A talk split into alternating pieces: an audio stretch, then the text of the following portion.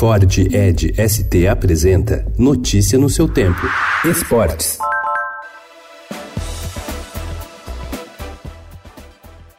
A cidade de São Paulo recebeu ontem três partidas entre Corinthians e Flamengo e em nenhuma delas o time do Rio conseguiu ganhar.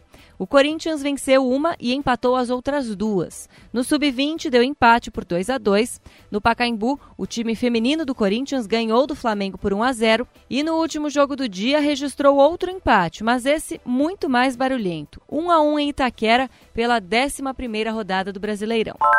No começo da carreira no impismo adestramento, em 2008, o cavaleiro João Vitor Marcari Oliva tinha sua imagem sempre associada aos pais famosos, o empresário José Vitor Oliva e a ex-atleta Hortência, uma das maiores jogadoras de basquete do mundo. As conquistas recentes fizeram com que se firmasse em uma carreira solo sobre o cavalo. A partir de sexta, ele se prepara para representar o Brasil nos Jogos Pan-Americanos de Lima, no Peru. O atacante Marinho, autor do gol da vitória do Santos sobre o Botafogo no Engenhão, costuma se destacar pelas entrevistas irreverentes. Em entrevista à TV Globo, ele criou mais uma expressão diferente para explicar o gol no Engenhão.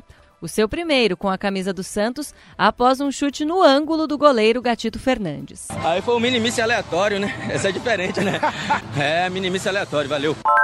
Nadador mais velho do Mundial com 39 anos, Nicolas Santos se classificou para a final dos 50 metros borboleta com o segundo melhor tempo das semifinais, 22 e 97 no Mundial de Esportes Aquáticos que acontece na Coreia do Sul. A prova será disputada hoje de manhã, a partir das 8 horas. Notícia no seu tempo. É um oferecimento de Ford Edge ST, o SUV que coloca performance na sua rotina até na hora de você se informar.